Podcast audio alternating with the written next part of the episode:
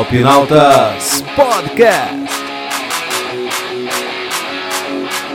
Episódio de hoje: Formação do leitor. Versão brasileira Herbert Richards.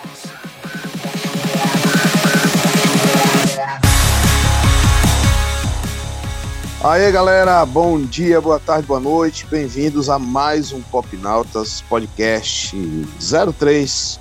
Hoje a gente vai falar um pouquinho sobre formação de leitores. E aí, Fagner, pronto aí, tudo preparado para bater esse papo? Tudo tranquilo, e com você? Cara, daquele jeito, acabei de acordar, domingão, sabe como é que é? faz parte, faz parte. Pois é, cara.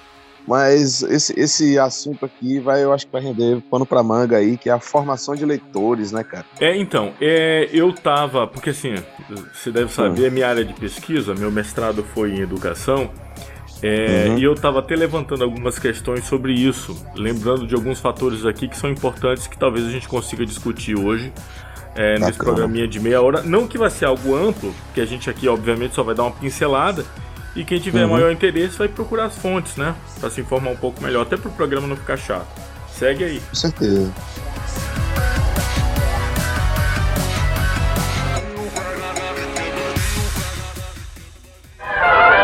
As portas de entrada para a leitura. Lembrando que a gente está também disponível no YouTube, no canal Popnautas e também no Spotify.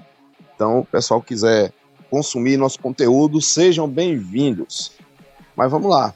Fagner, nesse primeiro bloco, achei interessante a gente falar um pouquinho sobre as diversas portas de entrada para a leitura.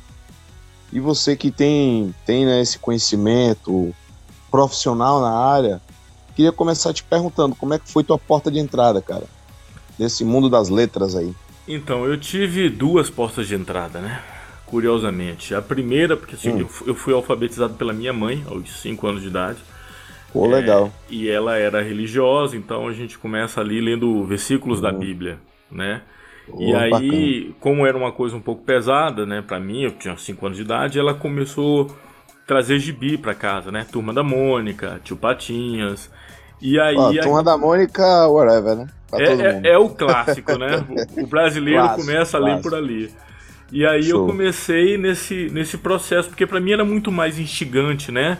Os desenhos, uhum. as cores, os movimentos, né? Porque a, a, a, página é estática, mas você cria todo um movimento na sua cabeça, né? Os personagens estão sim, ali sim. na atividade.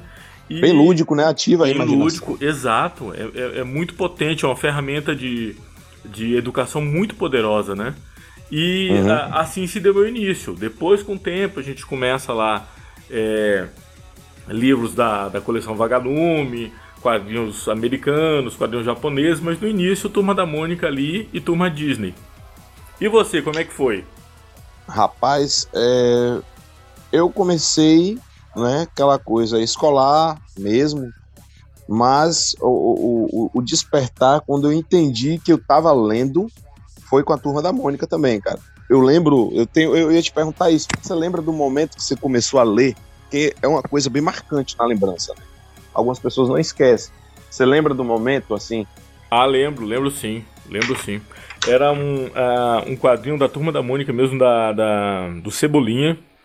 É, eu ficava intrigado porque ele estava em, em movimento, então o desenhista uhum. havia feito vários cebolinhas em posições diferentes. Eu não conseguia ainda identificar exatamente o que era aquilo, mas eu conseguia ler o balãozinho.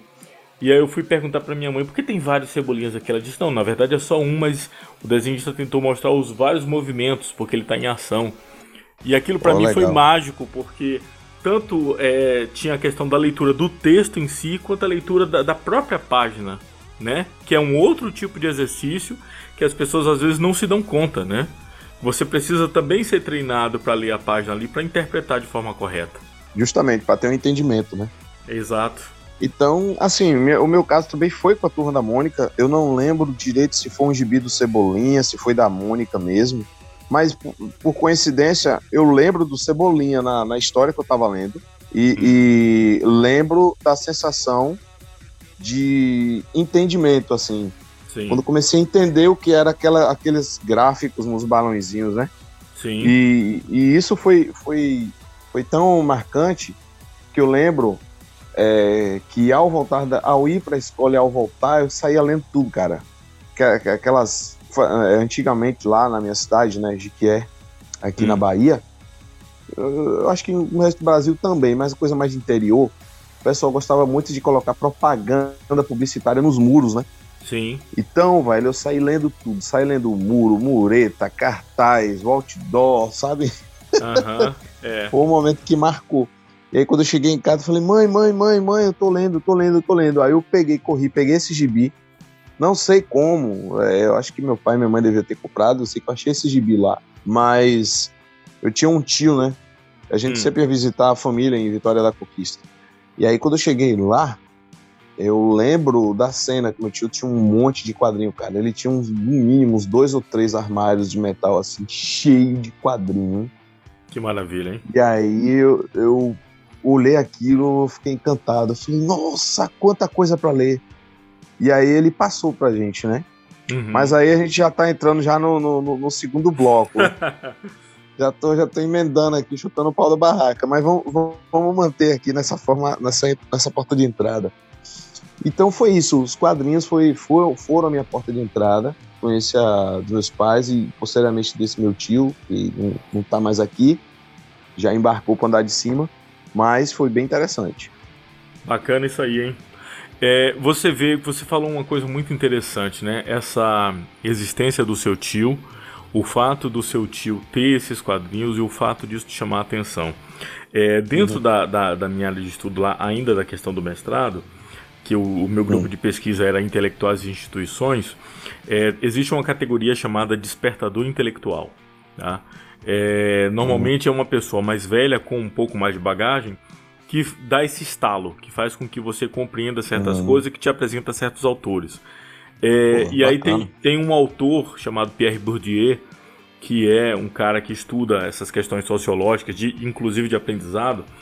É, tem um livro dele muito interessante chamado Os Herdeiros, é, que ele trata dessa questão. Ele diz: olha, observe que a criança leitora, de modo geral, é, tem um pai leitor, um tio leitor, alguma pessoa mais velha que inicia no processo de leitura. E essa criança tem acesso ali em casa a livros, a quadrinhos, a revistas, entendeu? É muito difícil para uhum. uma criança que não tem acesso nenhum, que não tem é, é, contato nenhum com a, a leitura, ela realmente desenvolver o gosto pela leitura. Isso tem que ser uma coisa que tem que ser plantada muito cedo. E aí você teve esse tio para dar esse pontapé inicial, né? Ó, tem um monte de gibi aqui. Imagina como é que você ficou fascinado com essa imagem, né? Cara, e, e justamente o que você está falando aí, Fagner, é a questão do estímulo visual, porque imagina, a criança ela precisa de um estímulo, né? Uhum, você sim. vê que você leva uma criança, num, num exemplo, numa loja, a sessão de brinquedos é, não é à toa que tem aquele é, excesso de cores, né? Estímulos uhum. visuais, tudo colorido. Então aquilo já chama a atenção da criança. A criança corre para ali para você tirar dali e dar trabalho. A mesma coisa eu, eu digo que acontece também na formação é, do leitor enquanto criança, porque precisa daquela questão do, das cores, né, do desenho, da, da, da ilustração, das figuras, porque isso vai levar a criança é, de uma forma sutil para o mundo das letras, né, da leitura, dos textos, da interpretação, do entendimento de tudo aquilo que está acontecendo. Então, essa porta de entrada aí, o quadrinho, eu acredito que ele ajuda bastante. Assim como tinha também, né, tem também as, as revistas e tudo mais. Mas eu acredito que para criança, cara, os quadrinhos têm um papel aí fortíssimo, viu? Se as escolas, né, hoje em dia, através de várias metodologias que tem, aí é, podem é, inserir esses quadrinhos é, no seu, na sua pedagogia, facilita bastante essa, essa, essa porta de entrada né, para a galerinha aí poder desenvolver a leitura de uma forma mais, como eu diria, Lúdica. mais interessante. Lúdica, interessante e instigante, né? É isso aí. É, Fagner, aproveitando que a gente está conversando aqui, Queria que você falasse um pouquinho da tua formação acadêmica, porque eu acho que, para quem está ouvindo a gente aqui, vai ficar pensando, poxa, quem são esses dois caras que estão falando aí sobre esses formação... Quem são esses doidos aí, cara? Falando sobre formação de leitores, eu queria que você falasse um pouquinho da sua formação acadêmica aí, então, para quem tá ouvindo a gente. Senta que lá vem a história. Minha formação é meio maluca, cara. É, eu começo lá o ensino médio, antigo segundo grau. Uhum. Eu fiz escola agrotécnica, né? Fui fazer. Bacana. Veja que, que coisa louca, né? E eu fui para lá porque. É, primeiro... Agrotécnica Chico, Chico Mendes. Mendes exatamente. É, primeiro porque tinha alguns colegas que estavam lá. É, segundo porque tinha uma aula de topografia e eu, como desenho, é, me interessava por esse tipo de coisa. Então achava que ia desenhar na aula de topografia, mas era basicamente desenho técnico, enfim, mas fui para lá. É, depois eu uh, fui fazer faculdade, fiz, é, comecei fazendo publicidade, depois fiz jornalismo, é, fiz especialização na Academia Brasileira de Jornalismo Literário, depois fiz mestrado em é, Educação, História da Educação, e depois, é, depois entrei para o doutorado é, em é, literatura comparada. Então, basicamente, essa é a minha formação é, como estudante profissional, vamos dizer assim, porque as letras é, sempre me interessaram muito. Então, você vê é, publicidade, jornalismo, educação é, e literatura comparada. Né? Com exceção do, do, período lá do ensino médio que eu fiz uma escola agrotécnica, sempre relacionado uhum. às letras. Bacana, cara. É praticamente uma autarquia da literatura esse homem. É, é, então, é, é, aquilo que eu sempre brinco, né? É, a gente vai é. fazer aquilo que a gente gosta, né? Porque aí a gente se sente meio à vontade. E aí, também já comentei isso é, contigo, é, uhum. sentir falta em determinado momento dos colegas lá, de dizer assim, porra, faltou um, um Giva aqui para estar tá discutindo no meio dessa aula, sabe? Uhum. Enfim, é coisa de, de, de, saudosista também, né? A gente sempre acaba sentindo falta dessa turma que é, em determinados momentos seria muito importante para é, até para melhor comp é, compreensão daquilo que a gente está estudando, né? Porque é, sim, é, sim. é, completamente diferente você estar tá com uma turma que você não conhece e você estar tá com uma turma que você já está habituado. Enfim. Certeza. Fiquei até com vergonha agora de falar minha formação. que é isso, bobagem, bobagem. Mas vamos lá, também ensino médio, né? Me formei em magistério e posteriormente fiz o um curso técnico na área de segurança do trabalho, onde eu atuo até hoje.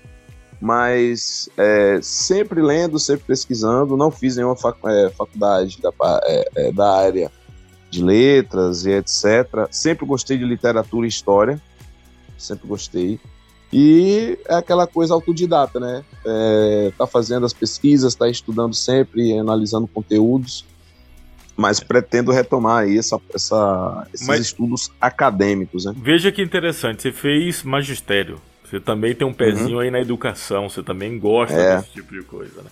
Sim, sim, aí vira, vira e mexe, a gente está experiência como instrutor, né, de treinamentos, cursos, então o pessoal geralmente, inevitavelmente, fica chamando de professor e tal, mas assim, é um, é um aprendizado constante, né, cara? E é, essa formação que a gente está conversando aqui, eu acho ela crucial para o desenvolvimento do bom profissional. Perceba que você tem mais ou menos uns 20 anos, né, praticamente, é, de, de, estudo, né, é. dedicado aos estudos, é. mas eu sei da, da, da tua formação e mesmo que você não tivesse todo essa, essa, esse estudo, que é muito importante, é crucial para o desenvolvimento da, do profissional, eu tenho certeza que só a tua formação no ensino médio e a tua formação técnica na escola técnica, é, juntamente com toda a porta de entrada que você teve, com os quadrinhos e livros, eu sei que você é um leitor leitura. aí. Sim, sim. A leitura ela influencia demais no desenvolvimento do, da pessoa como Sim. cidadão, como ser humano. Sem né? dúvida. Eu tive também um, um, um, contexto que me ajudou muito, que foi a questão da, da, da igreja, né? Sim. De igreja católica e tipo, uns grupos. Então a gente fazia muitos debates sobre assuntos variados, né? Questão social, globalização, tudo que estava rolando no mundo.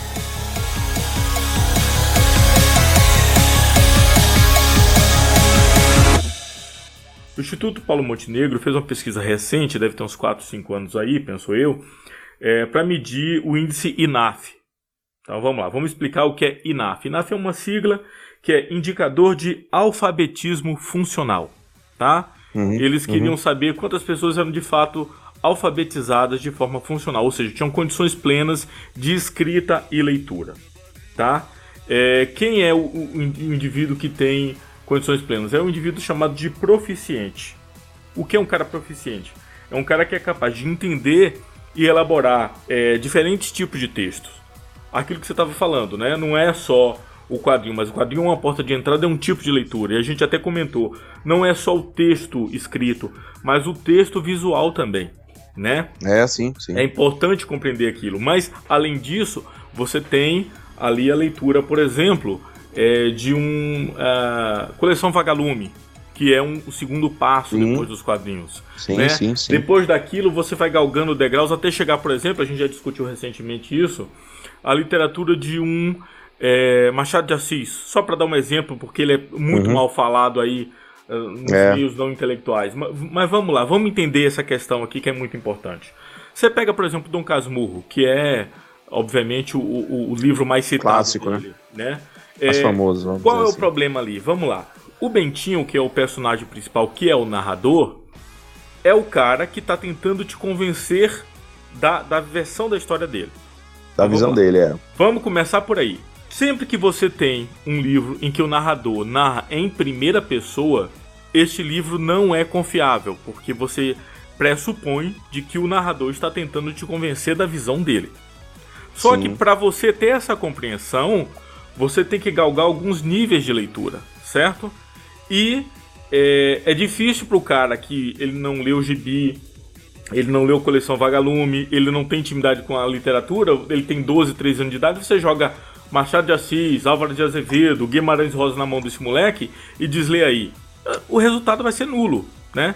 Essa é a primeira questão. Então a gente cria um déficit aí. Vamos voltar para a questão do, do, do, da pesquisa do Instituto Paulo Montenegro. É, segundo essa pesquisa, hoje no Brasil, apenas 8% da população em idade de trabalho, né? É, de, uhum.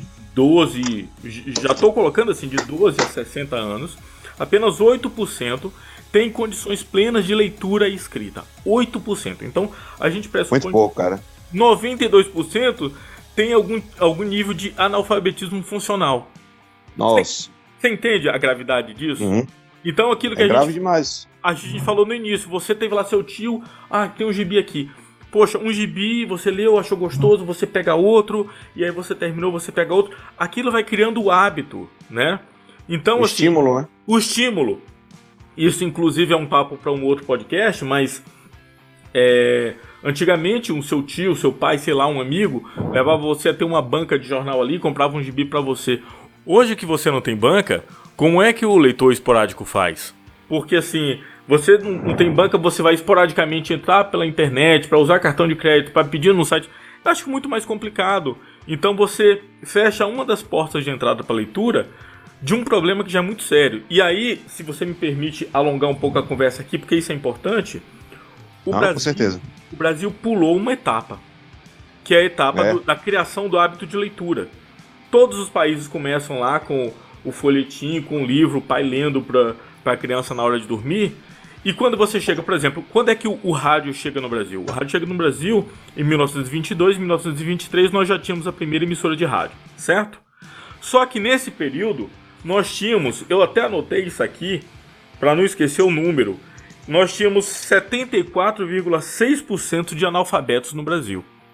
Então veja bem, 74,6% de analfabetos. E aí você chega o rádio. Então, mesmo alfabetizando essas pessoas, elas não tinham desenvolvido o hábito pela leitura, era muito mais fácil consumir informação direto pelo rádio. Certo? Chega em 1950, a TV no Brasil. Aí realmente ninguém leu mais. Porque entre pegar um livro e assistir uma novela, a novela era muito mais atrativa, a série de TV era muito mais atrativa. Então nós pulamos essa etapa, né? Nós, eu digo, uhum. Brasil como nação. Pessoas como Sim. você e eu tivemos a oportunidade de começar lá com a leitura mesmo de gibis, de, de pequenos livros e tal, mas a grande parcela da população não teve essa mesma oportunidade.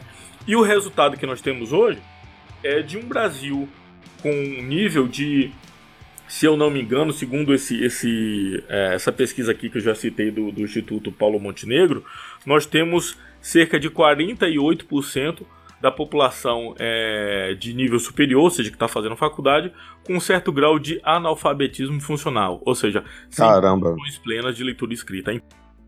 É, só que hoje, cara, é até, é, é, é, até vai ser assunto mais pra frente que a gente vai falar, é o que que, que que tá sendo acesso para essa turma de hoje? Prepara. Porque é o que você falou. A gente busca na internet porque a gente já tem uma base, a gente já tá com a formação. Uhum. O ser humano está em constante formação, mas pelo menos a nossa formação inicial de leitura já está formada. Então a gente vai buscar. Mas e a turminha de hoje? Vai buscar onde? É isso. Porque para você ter o acesso à internet é fácil. Uhum. Mas como é que eu vou comprar uma coisa que não está na minha mão, que eu não estou vendo? Como é que você vai estimular a leitura Hum. se a, a- a criança em formação não tem contato com aquela leitura? É complicado. E aí a- a- o que, que acontece? O que eu percebo hoje?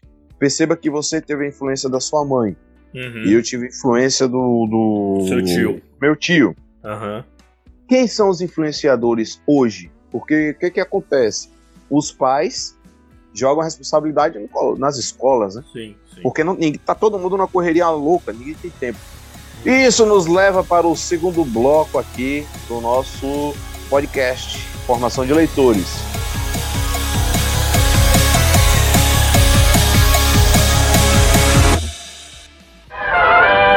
Despertadores intelectuais. Vamos falar agora, seu Wagner, sobre os culpados, né? Vamos- os influenciadores. Como é que, como é que acontece aí? É, é, os culpados que influenciaram o interesse pela leitura. Vamos falar um pouquinho disso aí, porque agora acho que já, já emenda nessa parte aí.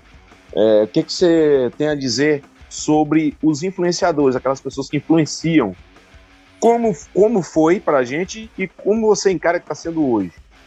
Então, é, como eu citei aí lá no primeiro bloco, é, dentro do meu campo de pesquisa, essas figuras são chamadas de é, despertadores intelectuais. Olha que nome bonito, né? Bonito, né, cara? É, mas Daria é, um bom um título de um livro, ora. não é?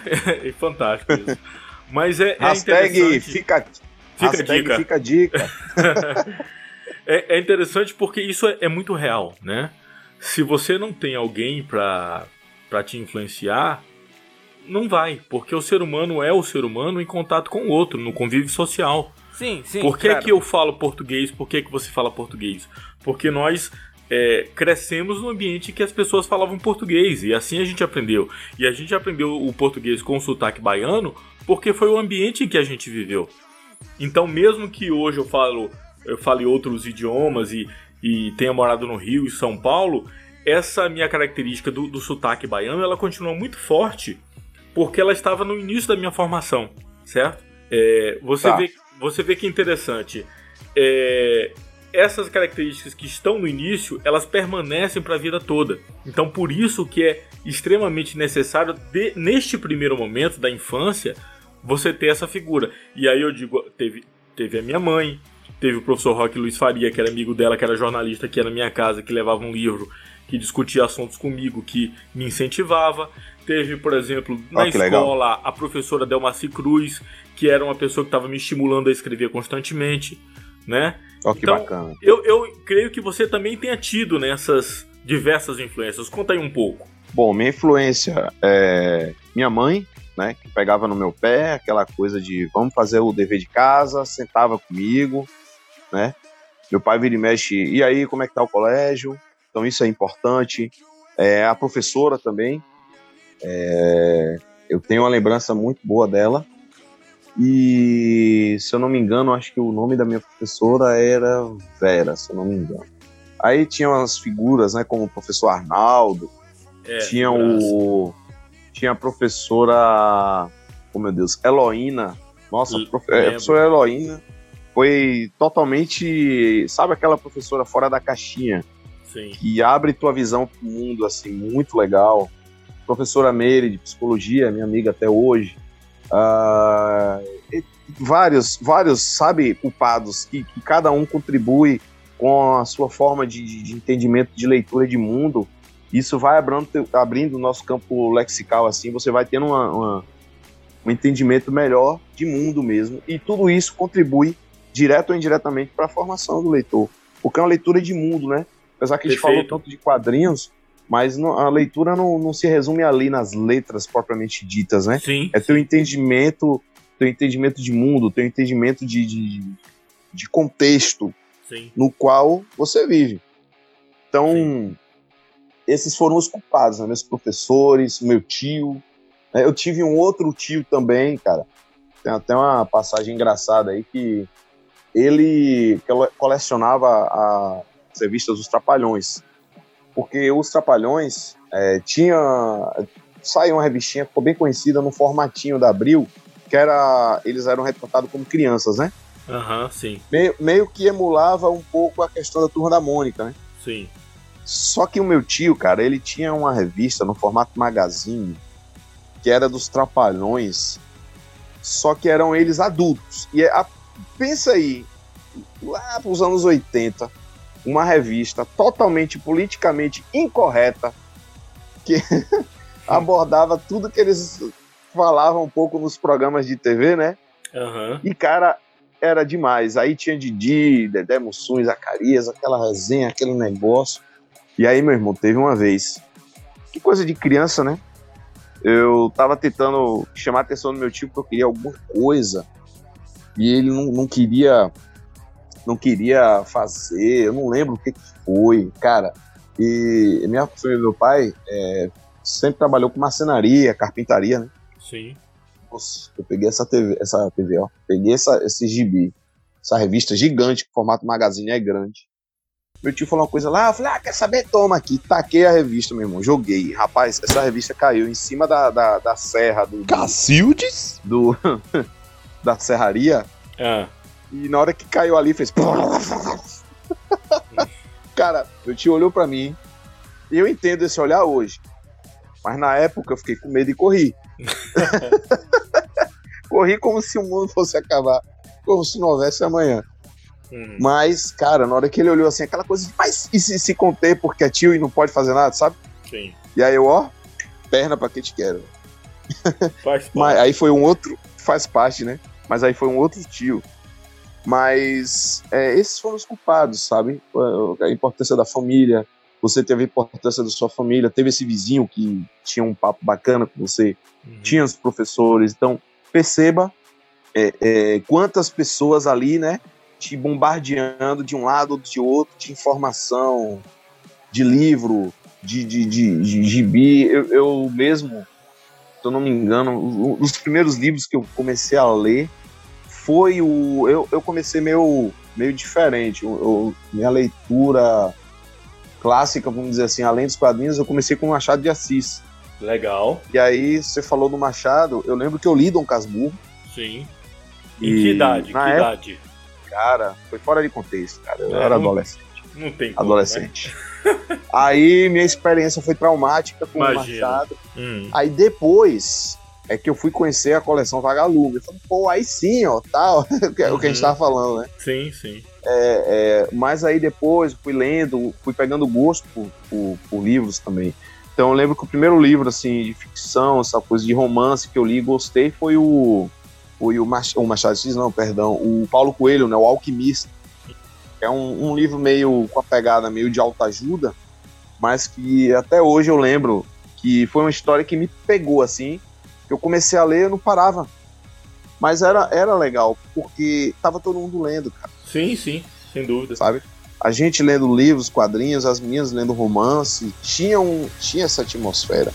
Contexto. Olha quanta influência boa a gente teve. E isso nos leva ao terceiro bloco.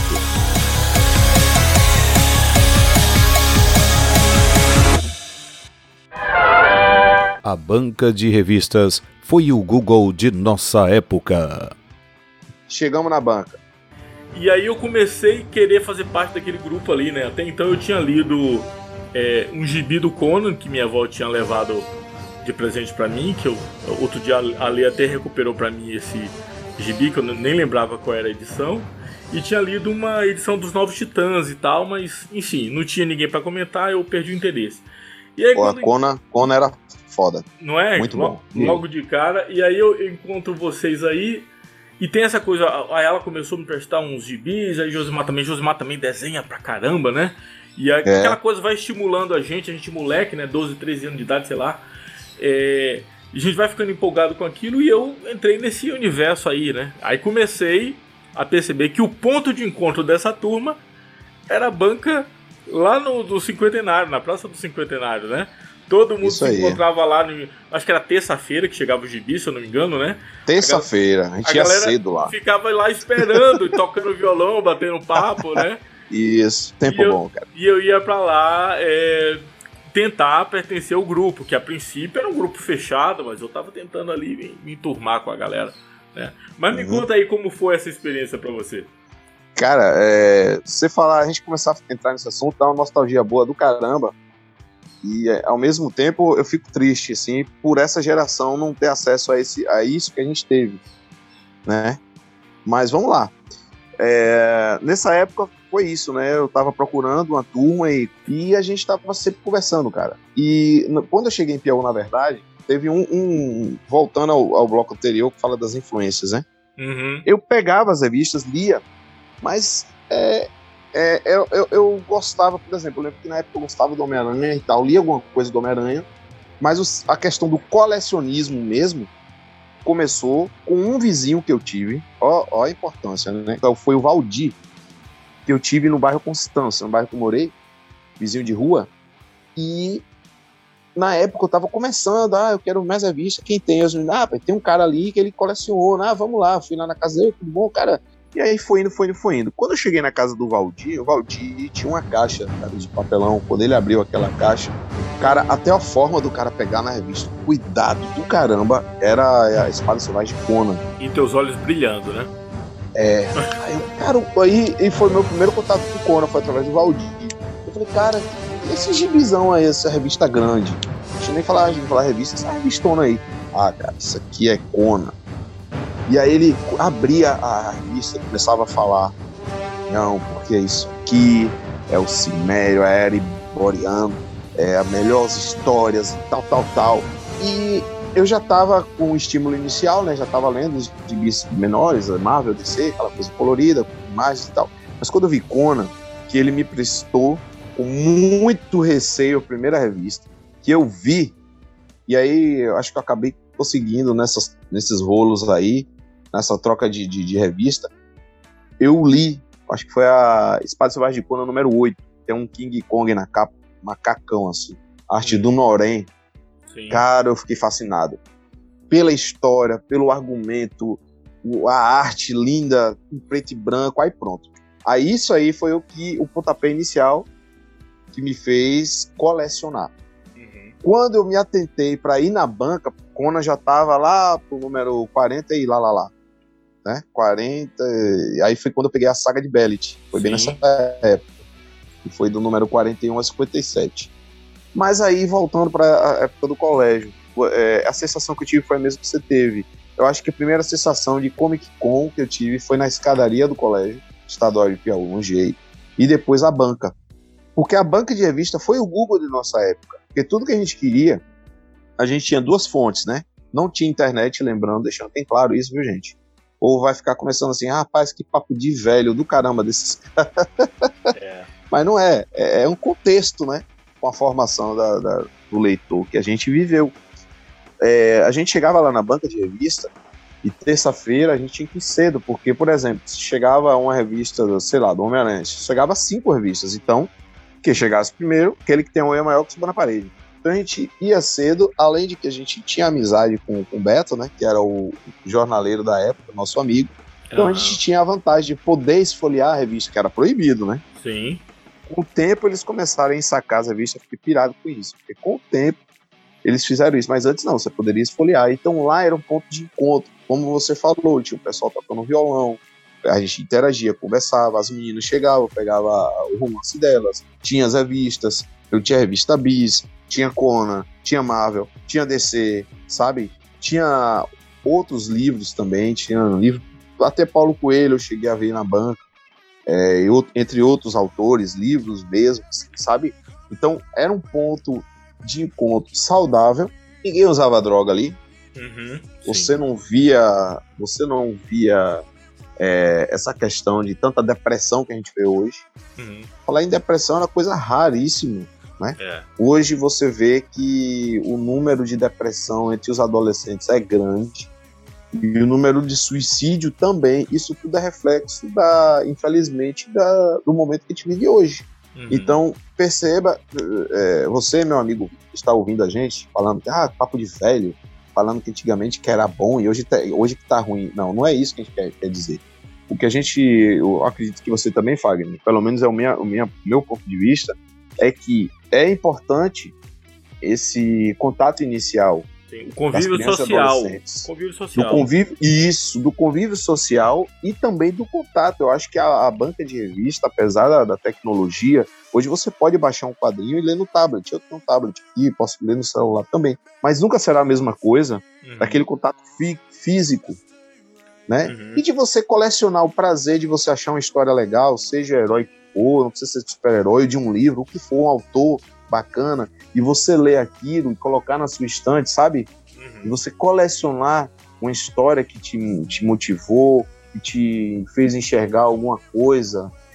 E, quer queira ou não, isso ajudou muito, porque a minha primeira banda de, de, de, De garagem. garagem, o, o bom, nome hein, eu peguei.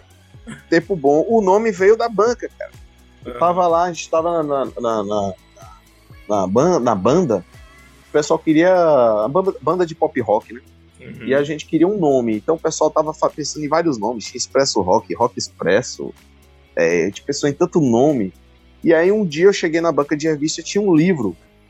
O nome do livro era Ilha dos Anjos. Aí eu falei, porra, que massa. Mas só que a gente toca rock, velho. Eu acho que ilha não fica legal. Eu falei, já sei, vamos botar Ilha dos Anjos. Veja que curioso, é, se o, a banca era o Google, é, a banda de garagem era o canal do YouTube da nossa época, né? Todo Oh, mundo tinha uma banda de certeza. garagem, né? Era muito Era, era o nosso Spotify. Exato, era muito divertido. era o nosso Spotify. E assim, a- a- as bandas foi um momento muito forte aqui na cidade. Então, tudo isso, cara, é, veio com base na nossa formação de leitor. Porque eu acredito que você também, se tinha sua banda Avatar, né? Uhum, E aí tinha. Você participou dos- das composições de algumas canções, né? sim, sim. Eu também, eu fiz, tenho até hoje, trabalho como músico, então isso, isso facilita, cara, na hora de você compor uma música, você escrever uma letra, sua leitura de mundo. Olha que Sim. interessante, como tá tudo interligado, né? Então essa formação do leitor, ele te ajuda na sua formação profissional e como artista. Cara, É, eu, eu vou hoje- um pouco além disso. Eu te digo o seguinte, é, desculpa até te cortar, mas é, é porque isso é importante. Ah, tudo bem. Porque, Hum. assim, para muito além dessas questões, é, amizades que foram feitas há 30 anos e que, apesar da Uhum. distância, apesar dos caminhos diferentes, todo mundo ainda tem uma consideração muito grande entre si. É, perceba que tá tudo interligado. E não só na questão artística, principalmente na questão profissional. Porque quando você vai para a área profissional, é, é aí que o teu, o teu conteúdo é posto à prova. A tua formação né, é posta à prova. É um Uhum. texto que você vai pegar, é um, um relatório que você tem que fazer, né? É um, uma interpretação de a situação. Por exemplo, na minha área de segurança do trabalho, é, a gente tem o tempo todo que ter, tem que ter uma análise geral das situações, eh, seja de um acidente, um incidente, um relatório que a gente vai fazer. E se aí, se você não tem uma formação boa de leitura, é a hora que você vai pagar o famoso mico, né? É um texto que você vai escrever errado, é um contexto, uma palavra, é uma interpretação errada. Então isso não, não, não é, fica legal quando a pessoa não tem uma formação é, de leitura. Será que essa formação atual que a gente tem, esse modelo de ensino que a gente tem hoje, será que só isso basta? Porque o que a gente vê por aí são profissionais que, sabe, termina ali, tem aquele diploma, mas quando você vai ver na prática, poxa, né? É. Então, cadê, cadê a formação? Cadê a contribuição? Além do, do- além da formação acadêmica, mas as contribuições de vida. Né, e que a gente leva pro resto da vida. E é, esse, é isso a mensagem que eu gostaria de deixar para você, amigo ouvinte, que está ouvindo agora. É, estimule seu filho, dê um livro, dê um quadrinho, faça assistir um filme, tenha um momento de um jogo com ele que não seja videogame, sabe? Estimula a leitura, nem que seja numa brincadeira, porque dessa forma você vai estar contribuindo muito mais na formação dele. Não deixa isso só para a escola, não. Porque se você não tem condições de bancar uma escola particular, né, Fagner? Uhum. E deixar o seu filho é, à mercê do, do, do, ensino público no Brasil, a gente está vendo como é que está o nosso país aí. O mesmo que tenha condição de bancar a escola particular, se você ficar dependendo apenas Também. da escola. Não, não apenas. Não pode deixar esse papel só para a escola. Então é o papel do pai, da mãe, do tio, da tia, de quem está criando ali, estimular. Né? Estimule é, seus filhos com bons conteúdos, com bons livros, bons quadrinhos, e acompanhe, porque eu percebo que a meninada hoje está muito sozinha, sabe? Tá todo mundo na correria, pai e mãe, todo mundo trabalhando feito louco, e aí acaba que a criança fica meio sem esse suporte, que é muito importante para a formação do leitor e da formação da do pessoa, do, do, indivíduo, do cidadão, do ser humano. É isso. Mais alguma coisa, Fagner? Não, temos um programa? Temos, temos o terceiro programa aí, o terceiro podcast. Então, pessoal, muito obrigado para você que teve essa paciência de nos ouvir até agora. Espero que tenham curtido em algum momento aí tudo que a gente falou até aqui. Fagner, quero agradecer mais uma vez, meu irmão. Tamo junto e até a próxima. Até a próxima. Valeu, gente. Finalizando aqui mais um podcast do Pop Nautas para vocês. Até a próxima. Valeu!